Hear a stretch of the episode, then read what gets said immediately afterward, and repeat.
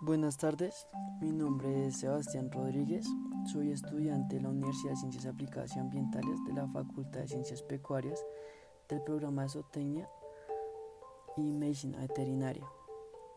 Eh, este podcast es realizado para la materia de cátedra de seminario y de extensión y desarrollo rural del doctor Jairo González eh, el cual voy a, eh, a dar mi punto de vista sobre lo más importante de una lectura, llamada Reflexiones sobre desarrollo rural y estrategias de desarrollo, exploración de sinergias, erradicación de pobreza, de Cristóbal Key. Eh, la economía y la sociedad campesina todavía cumple una función vital en el proceso de desarrollo y en el bienestar de la población total, claro.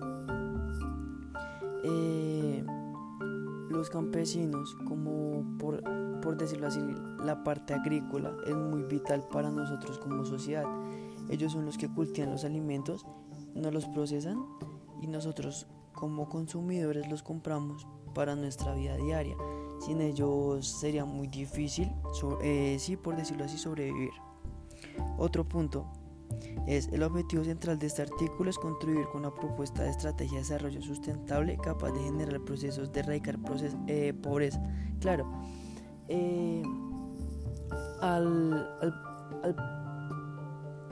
procesar o poner ideas, es muy importante tocar temas como la pobreza, porque voy a tomar un ejemplo que somos nosotros Colombia, que somos un país eh, pobre, la cual eh, ese siempre ha sido como un problema económico y social.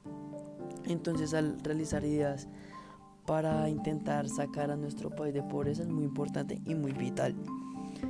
Eh, otro es la crisis financiera y económica global relevada. Claro, eh, la crisis financiera siempre se ha presentado en los últimos tiempos, eh, no siendo, siendo algo importante, eh, pero a la vez solucionable proponiendo estrategias de desarrollo que sean capaces pues de empezar a solucionar los grandes problemas mencionados, ¿no? como la pobreza, eh, desastres ambientales y todo ese tipo de cosas. Eh, otro tema es la industrialización significa un camino de modernidad y al desarrollo de países emergentes al colonialismo. Eh, claro, la industrialización siempre hace una actualización para ser cada vez mejores y al presentar una actualización va a conllevar muchos como muchos aspectos que va a ser dinero eh, infraestructura tiempo eh, espacio pero al, avanzar nos vuelve como un país un poco más desarrollado y, y mejor para estar eh, sí para conllevar como una vida establemente como en otros países, ¿no? Como intentando igualar a otros países. Eh, hay un punto que, que me dejó como un poco pensativo que dice que la última capacidad de ayudar al desarrollo de la primera. Eh, es muy complicado no ayudar a algo que siempre ha sido como un problema de crisis nacional y mundial, que es la pobreza. La pobreza siempre, siempre eh, tendrá cosas, cosas que, que conllevará a intentar ayudar, pero también como sus, sus pocos defectos. Que, que si uno no, no se pone pilas, se puede incrementar esto y al, incrementarse eh, puede traer como índices de mortalidad y todo ese tipo de cosas, ¿no? Eh, el Estado se ha controlado por, por clases urbanas, claro. El Estado siempre, pues, tomando otra vez Colombia, siempre se clasifica como aquí, como lo hacemos, que es por como por estratos, el que más tiene es el que más vale, el que más tiene es el que más importa, pero nunca, nunca miran al pobre, las ayudas que reciben son muy pocas, entonces no somos, bueno, el, el Estado no es igualitario y no es, no es casi ayuda, eh, no ayuda casi a, a, los, a la gente que tiene bajos recursos. Eh, hay, una, hay una opinión de uno de los escritores de este, de este artículo que dice el Lipton objetó sobre la base de argumentos de eficiencia y equidad. Claro, eso es muy, muy bien, porque al ser opinado y al ser propuesto como una equidad y una eficiencia, se puede llevar a un acuerdo para que siempre sea todo igualitado y no y no y no sea como escogido por decirlo así. Eh, en mi punto de vista, algunas de las ideas respecto a la industrialización con la agricultura es que la industrialización, por más que sea, va, a ser más importante. Pero claro, al ser más importante, eh, va a pedir como más ingresos, más cosas.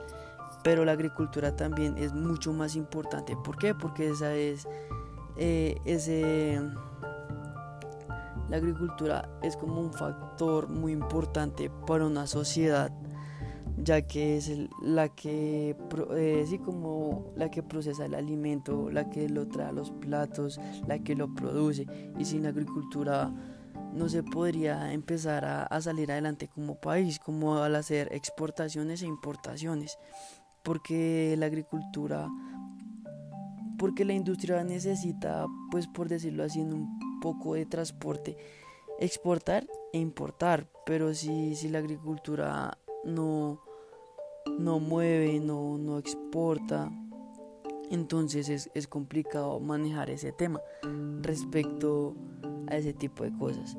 Eh, claro, la parte de la agricultura, al ser un tema extenso, porque tiene pues varios sub, sub factores eh, se toca mucho con la parte que como la vida del agricultor la vida del agricultor es muy dura para la parte económica que le toca.